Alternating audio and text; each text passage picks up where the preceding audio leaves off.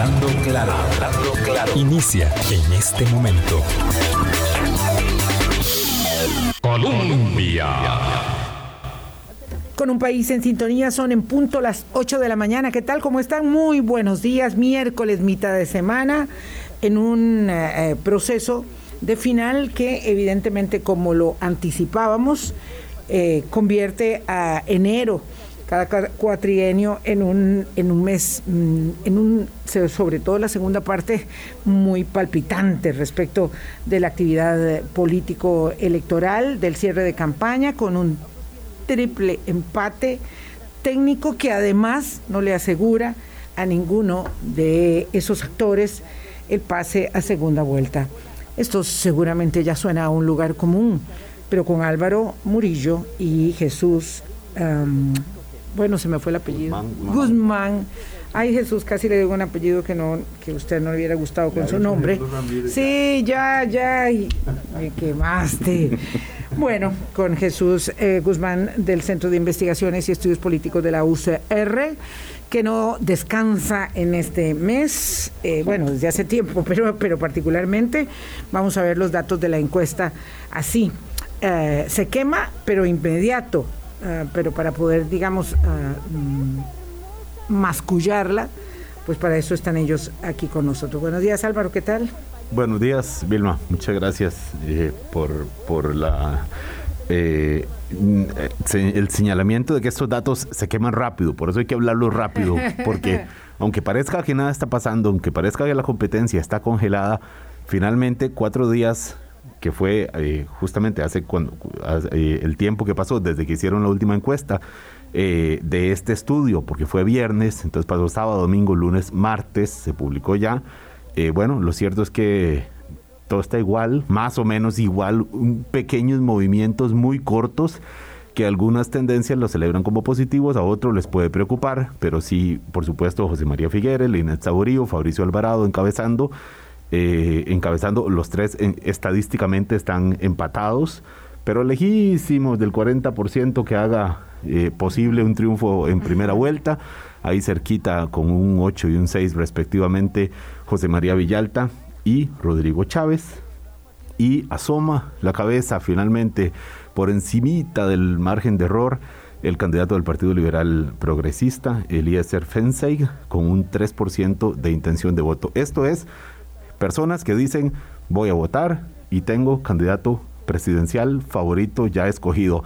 Que lo puedo cambiar o que no, bueno, son detalles que trae la encuesta también, pero eh, es importante mirar la otra parte, los indecisos, ese gran mundo y para eso, eh, por supuesto, contamos con los datos del estudio y con Jesús, eh, Jesús Guzmán, uno de los investigadores, junto con Ronald Alfaro, que trabajan en, este, en estas mediciones. Buenos días, Jesús. Hola Jesús, ¿cómo estás? Buenos días, Vilma, Álvaro. Muchísimas gracias por la invitación y buenos días a todas las personas que nos siguen.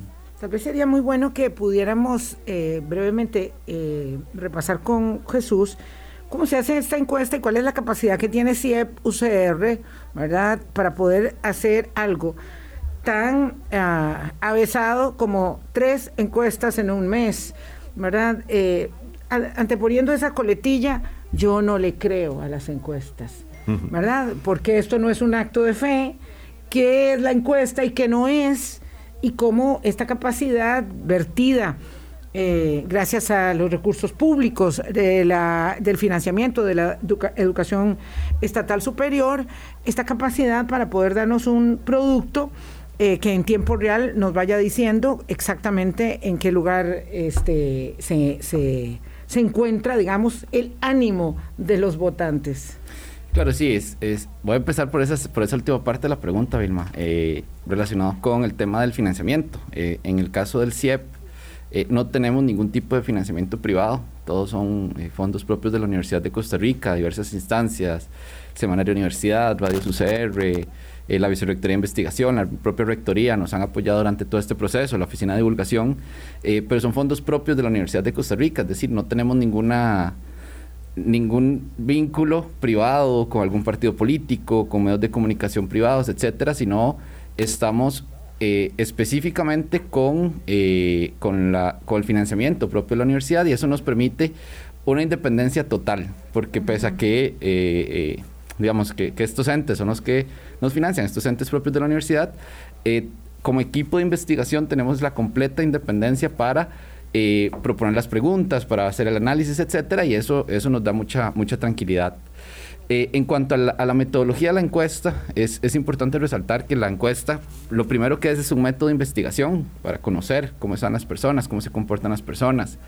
Eh, y lo que busca es hacer, siempre llamamos esto, y es, y es casi un cliché decirlo, pero siempre es importante, es una foto de lo que está pasando en el momento en que fue tomada la encuesta, que como, como bien mencionado Álvaro, fue eh, miércoles a viernes de la semana anterior. Eh, es imposible con una encuesta hacer una proyección a futuro. Lo que nos dice es ver el, ver el estado en un momento determinado.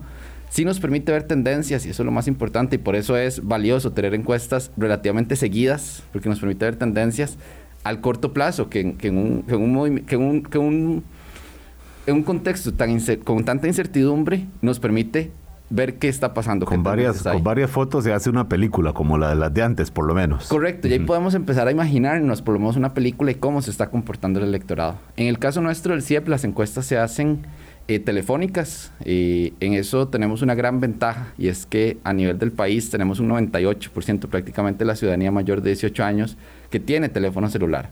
Acá en el país es muy fácil conseguir una línea prepago, incluso pospago, los planes de los de las diversas operadoras, etcétera. Eso nos permite llegarle prácticamente a toda la ciudadanía y nos evitamos algunos problemas que cuando se hacen entrevistas o encuestas a pie o cara a cara, como se llaman, por ejemplo, eh, los residenciales o los eh, condominios, en muchos lugares es prohibido que entren personas a hacer encuestas que no son del INEC. Entonces ya ahí perderíamos un grupo poblacional que es clase alta, media, o clase media alta o clase alta, si, si lo hacemos a pie. Ahí se puede perder ese grupo poblacional. Entonces, el telefónico nos permite representar mucho más ciertas características de la población que están relacionadas con, el, con el voto. Y eh, por último, para seleccionar a las personas, eh, a quién llamamos y a quién no, eso lo hacemos eh, al azar. Hacerlo al azar significa eh, para ponerlo en forma muy, muy llana, hacemos una rifa de todos los números de teléfono posibles que hay en el, en el país, hacemos una rifa pero en esa rifa solo podemos tener a mil personas o a mil doscientas personas como este caso. Sí. ¿Por qué no entrevistamos a Vilma? Porque no salió en la rifa. Nunca salgo en la rifa, yo siempre estoy deseando que me llamen. Entonces, yo, yo hago, no me saco yo hago esta analogía siempre cuando me preguntan esto. Eh, yo, por ejemplo, no conozco, no tengo ninguna amiga, ningún amigo, ningún familiar que se haya pegado a la lotería. Pese a que en mi familia se juega mucho lotería. Entonces, es prácticamente lo mismo. Es que tenemos una, un número muy grande de teléfonos celulares en Costa Rica. Tenemos 15 millones de posibles números de teléfono en Costa Rica y solo entrevistamos a 1200. Es decir, el grupo que entrevistamos es relativamente pequeño en comparación con la gran población Sin que tenemos. Sin embargo, es un, grupo que es representativo de la, de, la uh, cantidad de votantes habilitados para ir a las urnas. Correcto. Esta, esta, este, este, una encuesta de más de 800 personas ya es un, grupo, ya es un número representativo para todo el país.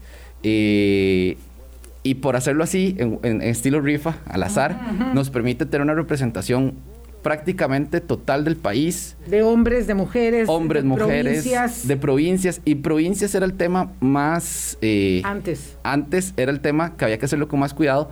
Y cuando dimos este salto a telefonía celular, que fue en 2017, eh, coincidiendo con la, con la llegada de, Ronald Alfaro a la coordinación del, proyecto, eh, dimos ese, por así decirlo, ese salto de pasar de telefonía fija que antes se hacían telefonía fija, antes, claro, claro, muy, muy antes, a principios de los 2000. Ahí sí me tocó la rifa algunas veces. Se hacían al directo, o sea, el, el, el marco estaba el directorio telefónico. Entonces uno tenía el directorio telefónico, iba buscando, y, ok, le toca hacer de esta página el número 8. Claro, porque además estaba por provincias. Correcto. Entonces era mucho mejor para que se fuese representativo, digamos, de la proporción también poblacional. Bueno, vamos. Y eso les permite entonces cubrir todo el país y estar en tiempo eh, eh, muy, muy rápido, digamos, eh, emitiendo datos. Eso, para que la gente lo tenga como una información de contexto, hace que ya, digamos, terminando esta encuesta, mm, vayan elaborando la próxima. Ya van a estar recogiendo datos.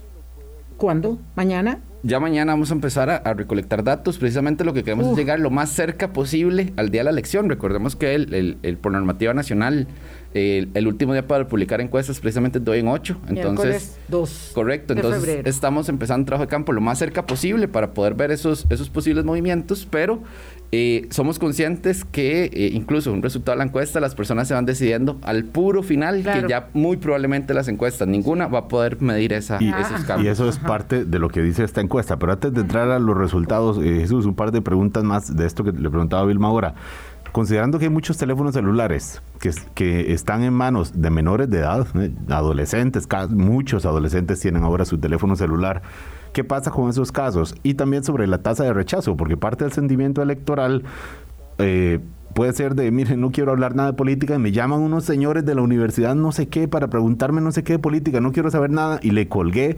o, le dije que no quería, ya. esa tasa de rechazo es considerable, ¿y qué pasa con los, cuando llaman y resulta que el, número celular está en manos de un chiquillo que tiene 13 años? Claro, eso es, eso es muy importante, y eso, cuando uno saca la muestra aleatoria, uno tiene que tomar en cuenta lo que llamamos los, los elementos extraños del marco muestral, los elementos en blanco y los elementos que no aplican. Los elementos extraños, por ejemplo, son, eh, en el caso de Costa Rica, por ejemplo, tenemos turistas que, como decíamos, es muy fácil que salgan del aeropuerto y lo primero que hacen es comprar un chip prepago o ese qué bueno, tipo de qué cosas. bueno que, estás hablando de ello. Eh, entonces, a esas personas, lo primero que se les pregunta es, ¿usted es costarricense? Sea por nacionalidad, sea, por nacimiento, por nacionalización, ¿usted es costarricense? Sí, ah, entonces podemos aplicar. ¿Es mayor de 18 años? Sí, ok se le aplica la encuesta. Muy bien, muy bien. Qué dicha, perdón, eh, Jesús, es que le estás respondiendo aquí a nuestro querido oyente 2151, perdón que diga esto así tan raro, es que es sus cuatro dígitos últimos, que eh, le, preocupaba justamente el sesgo de eh, la nacionalidad de una persona que no va a votar evidentemente en el país. Claro, y también conocemos, por ejemplo, los números en blanco. Los números en blanco son cuando llamamos a, las a, números de teléfono que no están activos. O sea, cuando uno llama y te sale la grabación de este número no existe, etcétera. Eso también lo consideramos y también se consideran los elementos eh, que son parte, pero no son parte, por así decirlo, como por ejemplo teléfonos empresariales, que son números de teléfono que uno puede llamar, pero el celular pertenece a una empresa y no a una persona. Claro. O las personas menores de edad que también en este país, como, como bien señala Álvaro, muchas personas menores de edad ya tienen su teléfono celular, eso no aplican. Entonces, sabemos aproximadamente cuánto es ese porcentaje de personas. Entonces, lo que vamos haciendo es que, por ejemplo, si quiero hacer mil llamadas, sé que tengo que llamar a dos mil personas aproximadamente teniendo en cuenta los números en blanco. Para poder hacer mil encuestas. Para poder hacer mil encuestas efectivas. Entonces tenemos que, lo que se conoce como hacer esa previsión de más grande la muestra de teléfonos que sacamos para poder hacer efectivas 1200 llamadas como en este caso. Y la tasa de rechazo, que es algo muy importante también, eh, se nos da, tenemos, tenemos un alto, un, número de rechazo, pero no es tan alto como por ejemplo pasa en otras latitudes de América Latina. Acá, eh, según los últimos datos que tenemos, es aproximadamente un 12% la tasa de rechazo. Y la tasa de rechazo se, eh, principalmente va, por ejemplo, por personas que nos dicen que, no que, no, que están ocupados, que no quieren hablar de política, lo que mencionabas, eso, eso pasa también mucho. También nos ha pasado, principalmente en los últimos años, dos años, por el tema de la pandemia, que ha aumentado las estafas telefónicas. Entonces la gente los llamamos y nos dice, no, no, no, o sea, esto es una estafa. O sea, al, uno tiene miedillo. Exacto, a las pobres encuestadoras y a los pobres encuestadores les han... Sí, y eh, nada, la pregunta no tiene nada que ver con compras, ni con tarjetas de crédito, ni mucho menos, pero hay mm, gente que dice yo, si aquí es alguien desconocido de una vez cuelgo. Correcto, y el, el número nosotros llamamos, se empieza con 2511, que es la extensión de la Universidad de Costa Rica. O sea, todo número 2511 claro, es y eso puede ser una, un número, digamos, revestido con, Correcto. ya, las personas saben que, eh, que cualquier número que llama ya no podemos confiar ni siquiera los primeros cuatro porque puede ser esos revestidos, como pasa con los bancos, etcétera. Entonces, por ahí, este año sí hemos visto un, un, leve aumento del número de rechazos, que las personas lo que hacen es decir a los encuestadores, no, esto es una estafa. Es muy triste vivir en un país donde desconfiamos unos de otros eh, y nos cuesta mucho tener los filtros, eso es una, es una realidad. Jesús, en general, a la gente sí le gusta participar. Digo esto cuando yo digo que me estoy diciendo que me llamen, este no es, no es, no es por decir, es que a la gente le gusta participar en general. Sí, claro, el, el un gran número de personas como que es este sentimiento, es que a mí nunca me llaman. Entonces, cuando la llamamos, esa persona que dice es que a mí nunca me llaman, hay personas que se Quiere conversar, seguro. Quieren conversar. Hay personas, y recuerdo cuando yo empecé en el CIEP como supervisor de encuestas hace ya siete años, Eh, y recuerdo que había unas personas que duraban hasta dos horas en el teléfono celular, en el teléfono hablando con la persona encuestadora, porque sentía tan feliz de que la llamaran a hablar de política que ahí podía hablar mal, podía desahogarse lo que sentía, podía decir lo que quería. O sea, eso también para muchas personas es casi una terapia para poder hablar muchos tiempos. Los, los cuestionarios que estamos diseñando para este proceso electoral son muy pequeños, porque a teléfonos celulares hay que hacer cuestionarios pequeños, no podemos durar a una persona 40 minutos ahí hablando. Se procura que sea de 10 a 15 minutos máximo, pero estos los estamos haciendo de 5 minutos. Es decir, cuestionarios muy pequeñitos, muy puntuales, precisamente para poder medir y que la persona sepa que no le vamos a quitar mucho tiempo. Pero hay personas que incluso con cuestionarios así de pequeñitos les encanta hablar 10, 15, 30 minutos porque es un tema que les apasiona. Es una característica nuestra que yo recuerdo muy bien de muchos años antes que los siete que está diciendo Jesús, eh, con queridísimos amigos que están en este mundo como, como Víctor Borges de Borges Asociados, me refiero al, padre, eh, como José Alberto Rodríguez de Demoscopí, en fin, mucha gente que, que ha estado en este mundo, Carlos Paniagua de Unimerge, la gente que tiene, digamos, esa, esa eh, semejante expertise y espuela en este tema. Pero bueno, ¿cómo pueden medir eh, de una vez, y con eso terminamos para ir a los datos, para ir a pausa, ¿cómo pueden medir si la gente está mintiendo? Dice alguien aquí. Qué bueno eso. No se puede. O, y yo le, añado a esta pregunta de este oyente, y le añado, este, y ah, es cierto, como se ha oído decir mucho últimamente, que puede haber gente que esté decidida, pero que dice, no, yo no me he decidido. Sí, claro, eso hay, hay dos fenómenos, uno que se llama el voto silencioso, que son personas que no quieren decir simplemente por quién van a votar, y hay otro que se conoce como, por decirlo de alguna forma, como voto vergüenza. Y eso del voto vergüenza ya sí está. Eh, tenemos Tiene sentido en el contexto actual. Y tenemos muchas experiencias. Por ejemplo, la primera vez que se logró medir esto fue en Estados Unidos, siempre se me da el nombre específico, pero en los 60 había un candidato eh, de afroamericano para eh, alcalde a una ciudad, si mal no recuerdo, era Chicago. Eh, y en las intenciones de voto, en las encuestas, él salía punteando. Era un candidato demócrata. El día de las elecciones como tal gana el candidato republicano, que era una persona eh, blanca, blanca abiertamente racista. Entonces, eh, esa campaña tuvo mucho el tema del racismo, porque era un candidato afroamericano contra un blanco racista. Y en Illinois. Y exacto. Y termina ganando. Eh, y en las encuestas aparecía que iba a ganar el candidato afroamericano, pero gana el candidato republicano. Después se hacen varios estudios y las personas lo que decían es, es que a mí me da vergüenza decir que no iba a votar por el, por el afroamericano porque después iban a decir que yo también era racista, aunque yo quería votar por el racista. Entonces, ese tipo de cosas... aunque realmente sí tenía yo un sesgo racista. Estaba, documentado desde los 60, 70, pero... Eh, tenemos otros casos. Tenemos, por ejemplo, el caso del Brexit en, en, Gran Bretaña, relativamente cercano. El tema del plan, del plan de paz en Colombia, hace tres, cuatro años. El tema de eh, Donald Trump hace, hace seis años. Todos estos temas hacen que las personas como que les dé vergüenza decir por quién van a votar, entonces se lo tratan de ocultar. Sin embargo, estos temas del, del voto silencioso, el voto de vergüenza, pueden decidir una elección cuando es el caso de que tenemos eh, dos, dos. opciones. Una competencia dual. Una competencia dual. Cuando ya es un tema de tantas candidaturas, como el caso que estamos viendo ahorita, eso del voto vergüenza se disminuye un poco, precisamente porque podemos decir más opciones. Si les parece, para ir a los datos que quiero que Álvaro con, con Jesús vayan eh, desmenuzando, hacemos pausa, son las 8.19 de la semana entrante, espero que con Jesús o con Ronald, eh, que nos acompañen otra vez el miércoles, vamos a ver eh, la, la volatilidad de la gente, ¿verdad? Cuando uno empieza diciendo que va a votar por el Frente Amplio y termina votando por, pues, por Eli Feinsack, digamos, siempre se, siempre se, se, acostumbra ahora a usar esos, esos extremos. Pasando por tres opciones en medio, sí, seguro. Sí, como, como, como, Álvaro que viene con camisa naranja. Este, 8.19, ya vamos a pausa y regresamos. Colombia.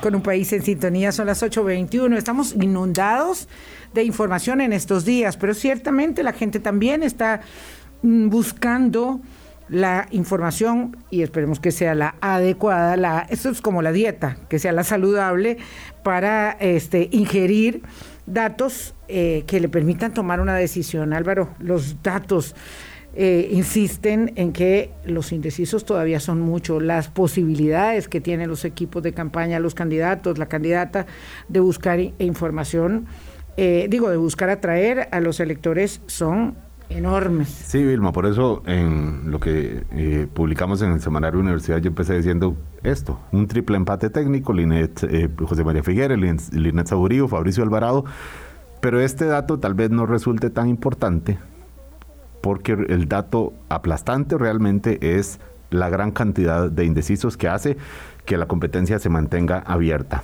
Y en lo que publicamos dijimos que el caudal junto de José María Figueres, que, registra en esta encuesta, de Linet Saborío y de Fabricio Alvarado, los tres sumados, es prácticamente lo mismo del grupo de personas que dicen yo sí voy a votar, pero todavía estoy pensando por quién hacerlo. 41% de probables votantes indecisos. Jesús, a falta de 15 días, porque considerando que se cerró la encuesta el, viernes pasado, a falta de, dos semanas para, para la elección, 41% sigue altísimo.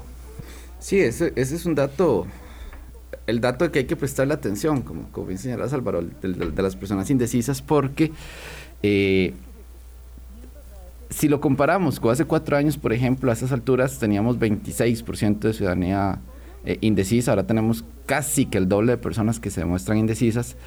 Y eso es un dato que, hay que prestarle mucha atención porque al, al final y al cabo son las personas que van a si, se mantienen en su firmeza de ir a votar, como nos han dicho en estas encuestas, son las personas que van a terminar decidiendo el, resultado electoral y van a terminar diciendo quién va a pasar a segunda ronda, que es prácticamente posible, eh, imposible pensar que no va a haber una segunda ronda. Ah, sí.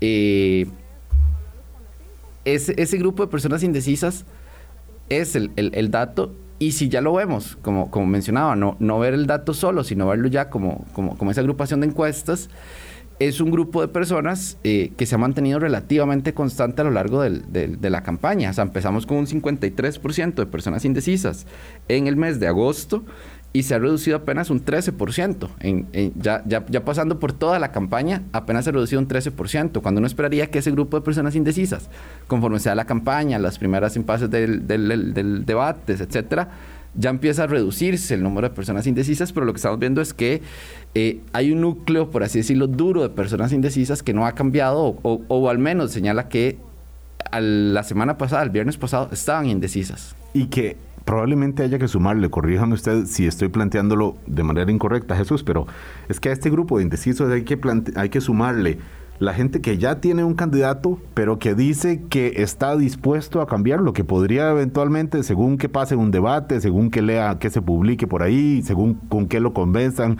los familiares o amigos, está dispuesto, está diciendo, es probable que mi candidato favorito en este momento no sea el mismo por el que acabe votando dentro de dos semanas, que eso es casi dos de cada diez personas que están decididas.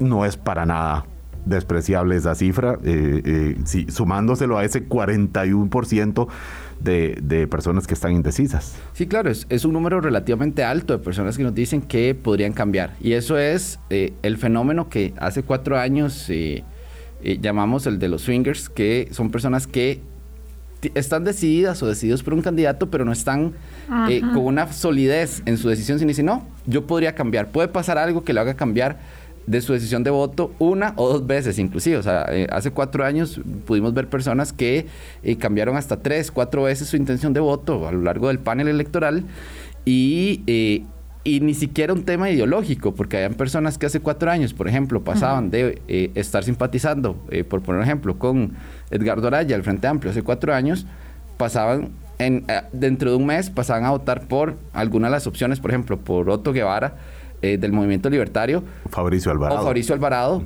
E, ese tipo de movimientos fue relativamente común y uno dice, son extremos ideológicos, pero eso nos da, nos da cuenta del tema que, cada vez el tema ideológico está pesando menos en el electorado costarricense y ya no es lo que lo motiva o lo mueve a votar a favor o en contra. Claro, entre estos volúmenes y este, eh, volúmenes y este peso tan grande de indecisos y de probables cambiantes, digamos, votantes que tienen ahora mismo esto que decíamos, su, favorito, pero que están dispuestos a cambiarlo.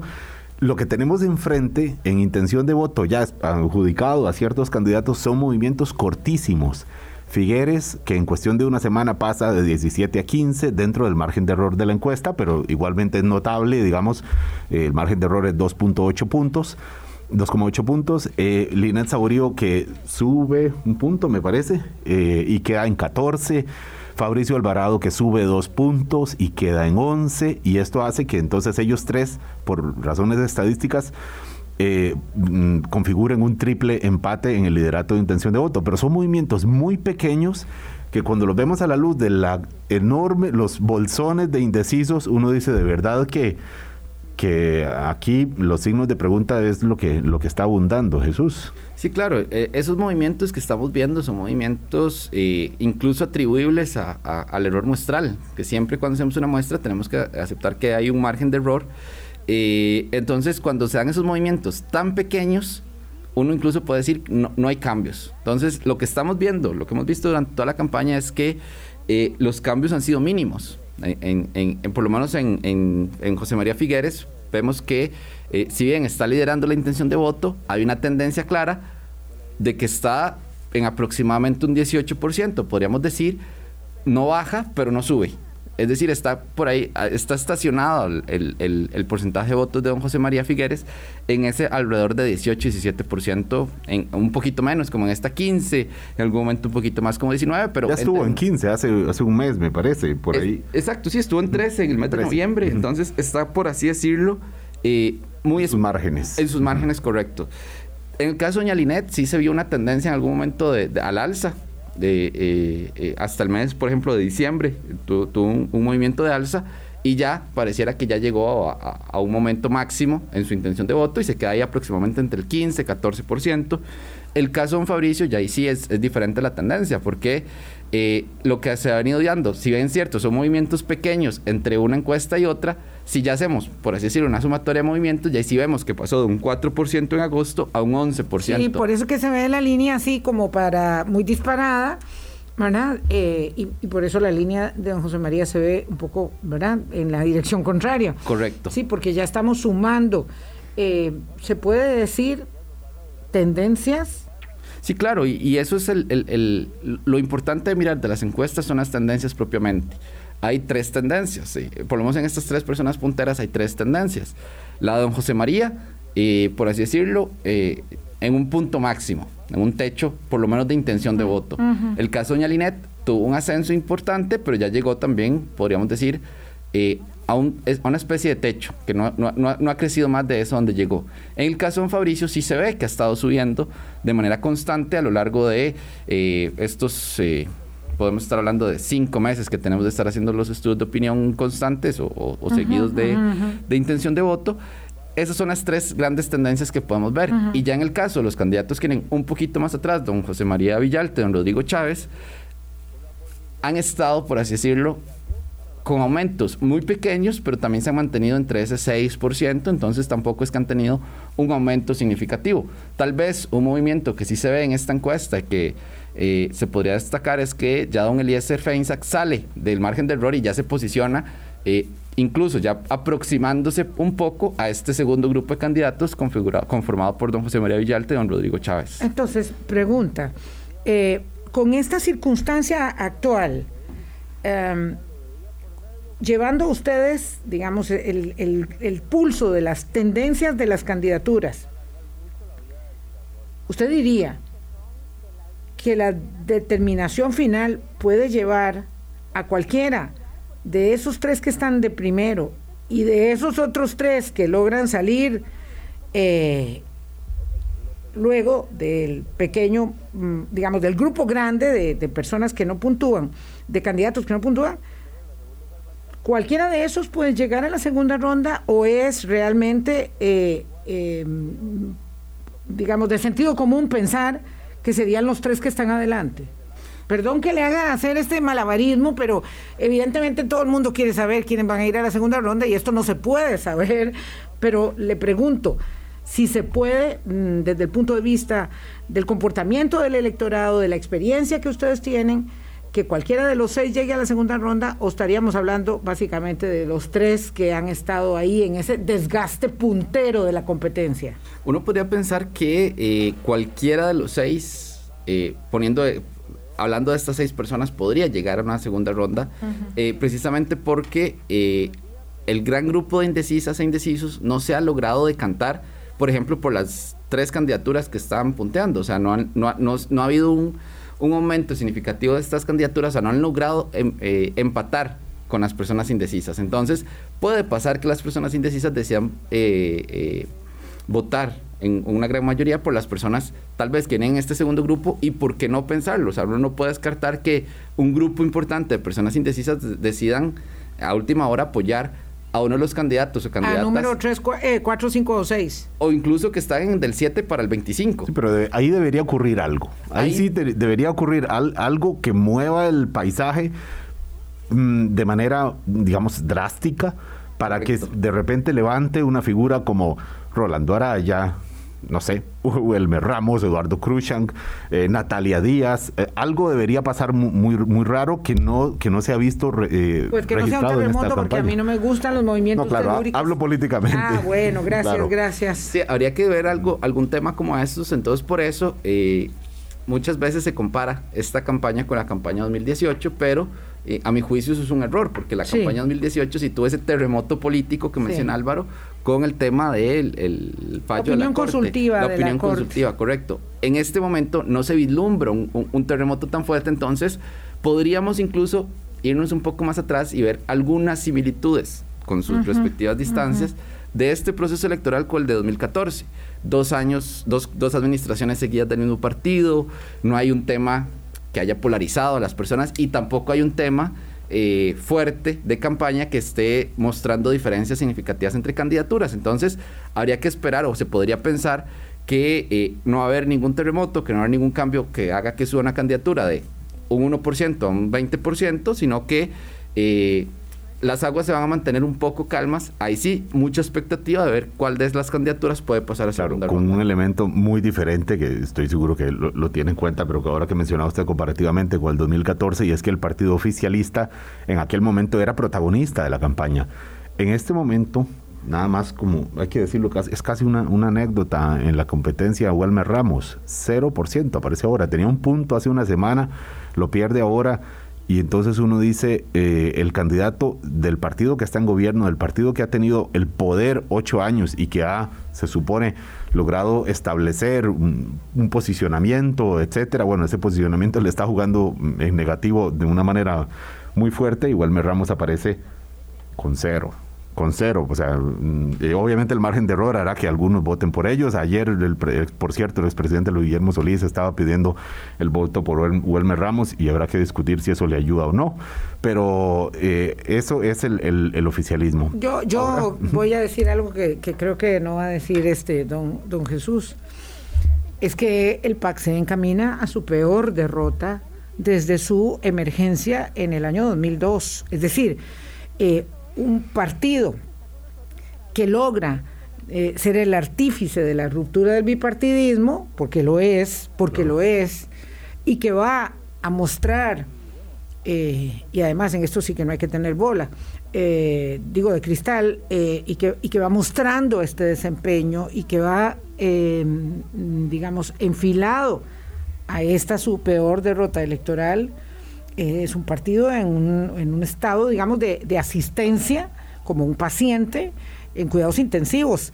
Eh, que los habrá de llevar, es decir, las previsiones este, establecen que su posibilidad de llegar con más de tres votos a la próxima Asamblea Legislativa son casi nulas. Esto puede cambiar, por supuesto, como, como estamos hablando, pero yo estaba haciendo una valoración ya eh, que sé que, que, don Jesús este, no, no la no la formulará para mantener las formas del análisis técnico, pero que debe ser establecida.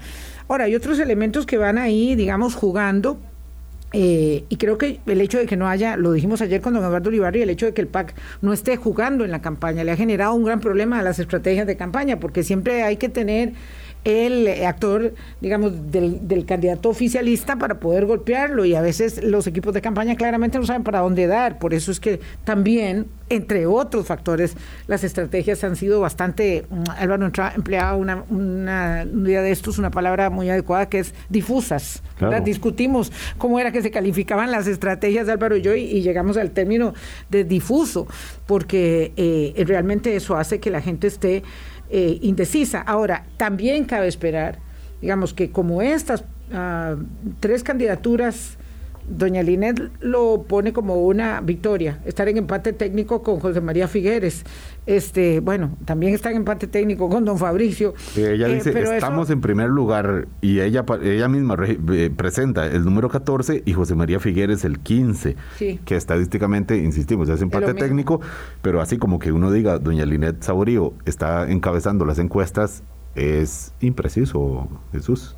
Sí, el, el, tema, digamos, el, el... Poco engañoso. Sí. El término técnico, o sea, formal, estadístico, es lo que se dice es que no existe evidencia de que haya diferencia o, que no existe una eh, evidencia estadística para poder decir que hay diferencia en la población. Recordemos que estamos trabajando con una muestra y lo que queremos es inferir a la población. No tenemos evidencia estadística que en esta población hay una diferencia significativa entre estas tres candidaturas. No podemos establecer en ningún momento con los datos que tenemos de esta muestra cuál va de primero, cuál va de segundo, cuál va de tercero, sino que lo que decimos es, ellos tres están en la población probablemente con un margen de, de diferencia tan pequeño que no es posible establecer con una muestra cuál está de primero, segundo, tercero. Eh, claro, insistimos, por eso la importancia de indecisos, con unos números y unos desgloses que vienen muy interesantes en esta encuesta, de indecisos y de personas decididas, de qué es lo que los hizo decidirse, qué sería lo que eh, y cuántos estarían dispuestos eventualmente a cambiar de elección. Jesús Guzmán, del Centro de Investigación y Estudios Políticos, con nosotros hoy a las 8 y 38 de la mañana. Vamos a un corte comercial. Ahora hago un comentario que tengo aquí muy interesante. Guárdelo, por favor. Hablando claro. Colombia. Un país en sintonía 840. Bueno, aquí un vecino de Álvaro, mm, no dice de, dónde, pero él plantea, ¿verdad? En la conversación que tenemos con Jesús Guzmán del Centro de Investigación y Estudios Políticos de la Universidad de Costa Rica, em, que si el hecho de establecer que estos tres aspirantes, digamos, de alguna manera están presentando un techo, aunque Jesús realmente creo que lo dijo más virtud a Figueres y a Saborío, PLN y PUS, que a, don Fabricio, si eso significa que estamos tratando nosotros de empujar a otro. Nosotros estamos viendo las tendencias y viendo lo que está observa, eh, lo que está pasando. Y ustedes hablaban antes de un Digo, de todas maneras que conteste eso, don Jesús.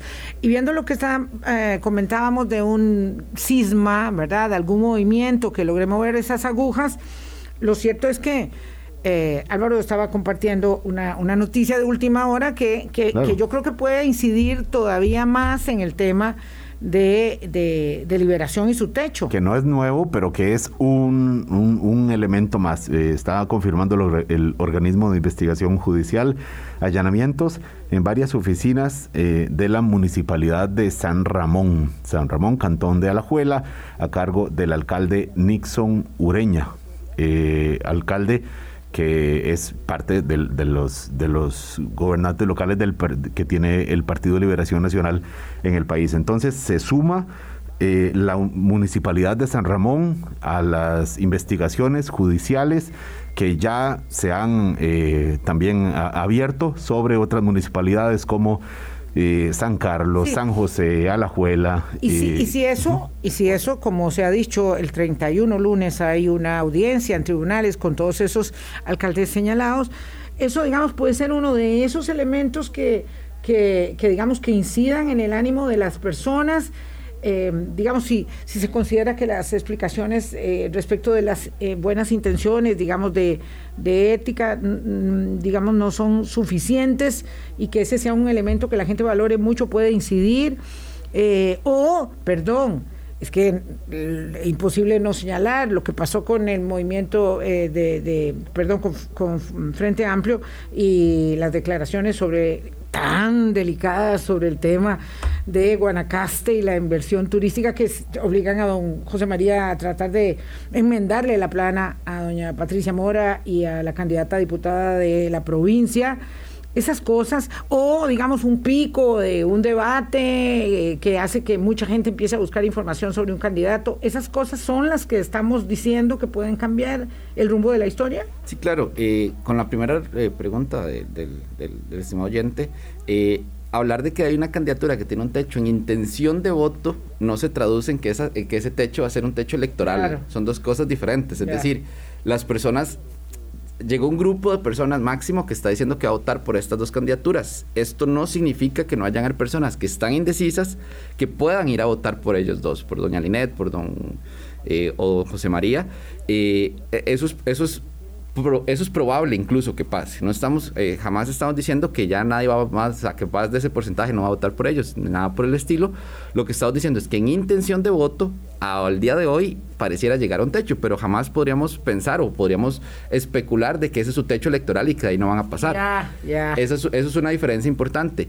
Y lo segundo, hemos visto eh, ya a lo largo de los 10 años que tiene el CIEP de hacer estudios de opinión pública en general, que la opinión pública es sensible a este tipo de elementos. Por ejemplo, eh, lo pudimos ver en el mes de noviembre cuando pasó el caso o, los allanamientos del caso Diamante, que eso tuvo un impacto casi directo en la intención de voto. Eh, sí, afectando un poco más al Partido Liberación Nacional sobre los otros partidos en contienda, precisamente por la afiliación partidaria de la mayoría de los alcaldes eh, detenidos. Esto hace que, que este tipo de elementos, al no tener eh, llamémoslo de una forma, una bomba, como pasó hace cuatro años, un elemento pequeño podría hacer cambiar la intención de voto de un día para otro. Pero entonces hay muchos elementos pequeños. Un debate, por ejemplo, una mala participación o buena participación en un debate puede cambiar inmediatamente la intención de voto. Una noticia, eh, unas declaraciones desafortunadas de alguna candidatura, como ya pasó esta semana que, que, lo mencionaba Vilma del tema de, de Guanacaste. Todo este tipo de cosas pueden ir sumando votos a favor o en contra, o sea, puede ir configurando. Esto es, eh, para volver a este, a este, este símil del terremoto o el, temblor, no vamos a tener, probablemente no tengamos un terremoto, pero siempre hay movimientos telúricos pequeños, por más pequeñitos que sean, hace que se vayan comando las placas tectónicas, pueden ser eh, puede ser que no los estemos imperceptibles, sí, pero están dándose y eso podría configurar o cambiar el resultado electoral. Ah. Jesús, ya hemos dicho que los indecisos, eh, en realidad deberíamos llamarle indecisas, eh, porque hay un, una, un predominio de, de las mujeres en el grupo de indecisos en grupo de indecisión, eh, también en las personas jóvenes menores de 34 años y también en las provincias costeras, Guanacaste, por si acaso alguien se pregunta qué efectos puede tener las declaraciones de doña Suray Carrillo en esta provincia, Guanacaste es una de las más indecisas en la presidencial, ni qué decir que no se midió en esta ocasión para el voto legislativo, ¿verdad? Que todavía la indecisión es mayor a juzgar por el estudio de la semana pasada. Entonces, las provincias costeras, Guanacaste y Limón, ahí en tercer lugar me parece Punta Arenas también. Eh, ¿Qué más podemos decir de la población indecisa, más allá del de, dominio de, mujeres, jóvenes y provincias costeras? Vilma, perdón. Yo nada más agrego un dato. Eh, una oyente nos dice, bueno, yo estoy indecisa, pero sí estoy decidida a no votar por ninguno de los seis que nosotros hemos establecido, digamos, en esa lista A y B. Este es un dato que me parece interesante. Las personas que definitivamente no nos planteamos dentro de nuestras opciones votar por X o Y candidatura.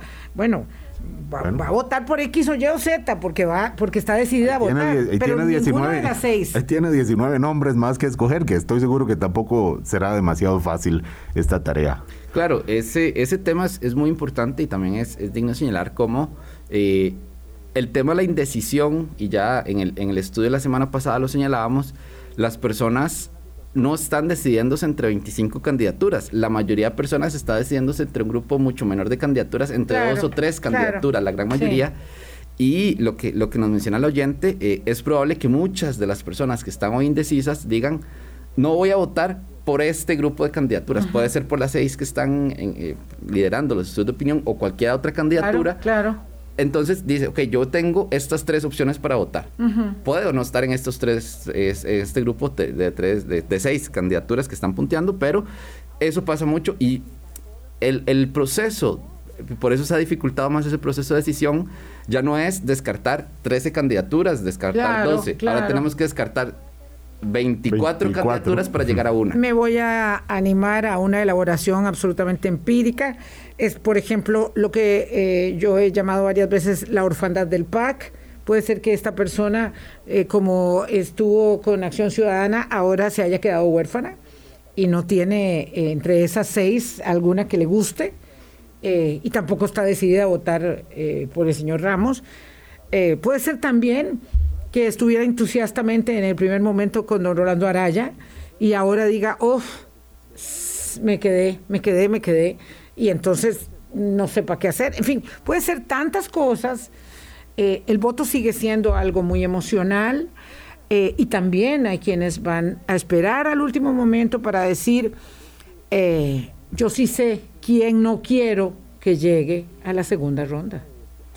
Claro, y, eso, hay dos elementos muy importantes. El primero es el voto, eh, por así decirlo, positivo, de quien yo quiero que sea presidenta o presidente de este país. Entonces yo voy convencida y convencido a votar por una candidatura, pero también está el voto negativo, que es ese voto que dice, no, yo de estos dos no quiero a ninguno, entonces voy a votarle al tercero, que también se, eh, se une a lo que es el voto útil, que es voy a votar por una candidatura que yo sienta que tiene capacidad o posibilidad de llegar a la presidencia entonces no quiero que llegue este o estos dos, voy a votar por este o esta tercera, etcétera. Todas estas opciones de, configuración de, o de razonamiento de, voto son posibles. Eh, y ahí es donde las personas se les dificulta, repito, este, este tema de, tomar la decisión, porque ya no es un elemento racional. Muy difícil. El tema racional es relativamente poco, por no decir nulo, en, estos tipos de procesos electorales. Claro, si nos fijamos en propuestas, si vemos que están proponiendo esto u otro, pero hay un elemento subjetivo. Nos centramos en temas que más nos interesan sobre otros temas y ahí ya hacemos un filtro subjetivo para, para tomar una decisión, por así decirlo, informada. Además, Jesús, interesantísimo que en la encuesta me parece que hay un 8% de la población indecisa que dice que eh, la razón de su indecisión, me corrige usted si lo estoy mencionando mal, es que está buscando a quién apoyar con tal de que no quede X candidato presidencial. O sea, lo que, su decisión es, de alguna forma un voto útil negativo. O sea, lo que quiero es ver quién es el que tiene más opciones, aunque no me guste, aunque etcétera, lo que sea, quién es el que tiene más opciones de que Vilma Ibarra no quede eh, presidenta de la República o Jesús Guzmán no quede, no sé, diputado de, mi provincia. Claro, y eso es un, fenómeno. Eh, estudiado y que, que se ha visto en, prácticamente todas las democracias consolidadas del, mundo, en donde hay un voto útil negativo muy grande y es eh, un rechazo a lo que representa o una candidatura o el partido político, incluso su, su, su, programa de gobierno, y esos rechazos son muy fuertes y son muy eh, claros. Es un 8% de la población, pero podría ser también un grupo mayor de personas que están entre esa confusión entre tantos partidos políticos o que se está haciendo entre los partidos políticos, que también haya algún momento una, una, un descarte o un, un, zarandeo, por así decirlo, opciones que dicen, no, estas opciones no me gustan para nada, entonces me quedo con estas otras. Y un elemento más, Jesús, que eh, por lo menos fue el que priorizamos en la publicación en Semanera Universidad, 600, más de 600 mil, casi 700 mil personas están diciendo, no, me voy a decir ni siquiera esta semana, hoy miércoles, ni mañana jueves 27, eh, ni el viernes. No, no, no. Me espero a la última semana incluso 230 mil personas a juzgar, digamos, haciendo la proyección sobre padrón con números absolutos más o menos, cerca de 230 mil personas dicen, no, ya veré el propio domingo cuando me levante a ver si algún rayo de sol me ilumina diferente o en la misa el padre o el, el en el culto el pastor me, me ayuda o si de camino de aquí a la urna se me ilumina y decido por quién votar. Cerca de 230 mil, eso puede marcar quién entra, quién no, quién va, cuáles dos entran a una segunda ronda o no, Jesús. Claro, y por eso es, tan importante este elemento de los indecisos y por eso es del CIEP, de los indecisos, indecisas, como, como señala Álvaro, hay una predominancia de mujeres en, en la cantidad de personas indecisas, pero las mujeres son las que históricamente votan más, eso también es importante. Nosotras siempre somos muy e consecuentes con las obligaciones. E influyen más, había investigado Ronald, ¿verdad? el trabajo que hizo. Entonces, con este panorama, o sea, el, por eso siempre ponemos el foco en las personas indecisas y por eso eh, ahí es donde está el dato. Porque ese grupo de personas, ese 25% que se va a decidir el día de la elección y ese 47% que nos dice, me voy a decidir la última semana, esos dos grupos que sumados eh, eh, suman 70%, 72%, son las personas que van a, volcar de alguna forma el resultado de la elección. Entonces, ¿qué es lo que tenemos que ver en este tipo de, estudios? ¿Qué están haciendo las candidaturas o, qué están haciendo las propuestas, las campañas, las estrategias políticas para mover estas personas indecisas en los últimos momentos a que voten por su candidatura o su partido político para diputaciones? Bueno, ya nos vamos, nos vamos yendo. Dice aquí la indecisa, me leyó bien, doña Vilma, opción A Ella es del mundo huérfano del PAC.